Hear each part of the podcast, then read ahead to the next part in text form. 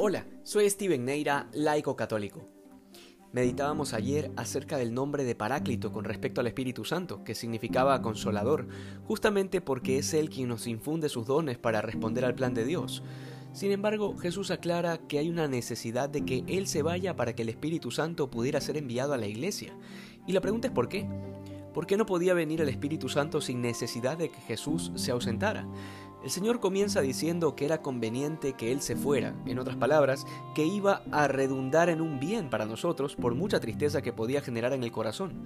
justamente porque Jesucristo, en su realidad corporal, que aún no estaba glorificada, era imposible que habitara en nuestro interior, de manera que era necesario que al irse, por medio del Espíritu Santo, pudiera morar en nuestro interior junto con el Padre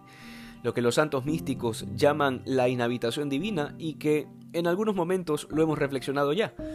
Luego queda claro por los pasajes bíblicos que el Espíritu Santo ha sido enviado a la iglesia de Jesucristo, a la iglesia de los apóstoles, aquella iglesia que está reflejada en las escrituras, en los hechos de los apóstoles y que la historia universal recoge además como la primera comunidad cristiana. De manera que no cabe la menor duda de que esa iglesia en la que habita el Espíritu Santo, y no para un momento, sino para siempre, es la iglesia católica creer que el Espíritu Santo ha abandonado a la iglesia, o peor aún, que subsiste en otras denominaciones que se han separado de la única iglesia de Jesús, sería desconocer el pasaje de hoy, y básicamente todo lo que las escrituras nos enseñan respecto al envío del Espíritu Santo. Pero además queda claro que este envío tiene sus signos, que son la condena del demonio en el mundo, la justicia que implica que Jesucristo vuelva al Padre, y la denuncia del pecado de todos aquellos que no aceptaron a Jesucristo aún habiéndolo conocido, que es básicamente rechazar la verdad a pesar de tenerla enfrente y con toda claridad.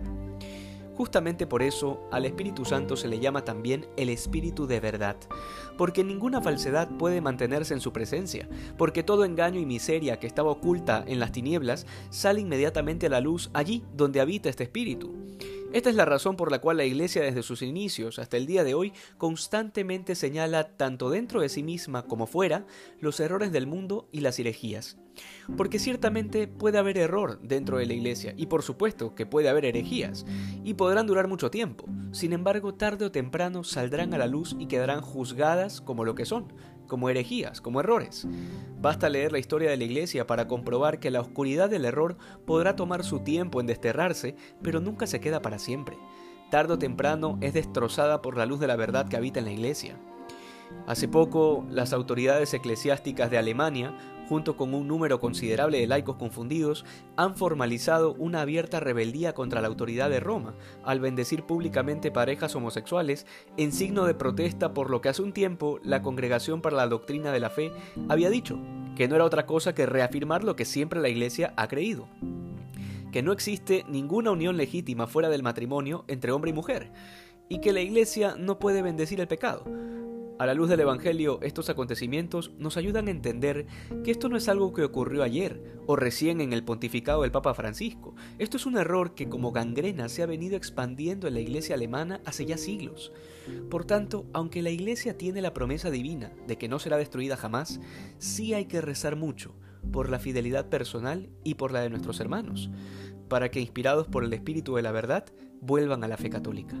Que hoy seamos más santos que ayer. Dios te bendiga.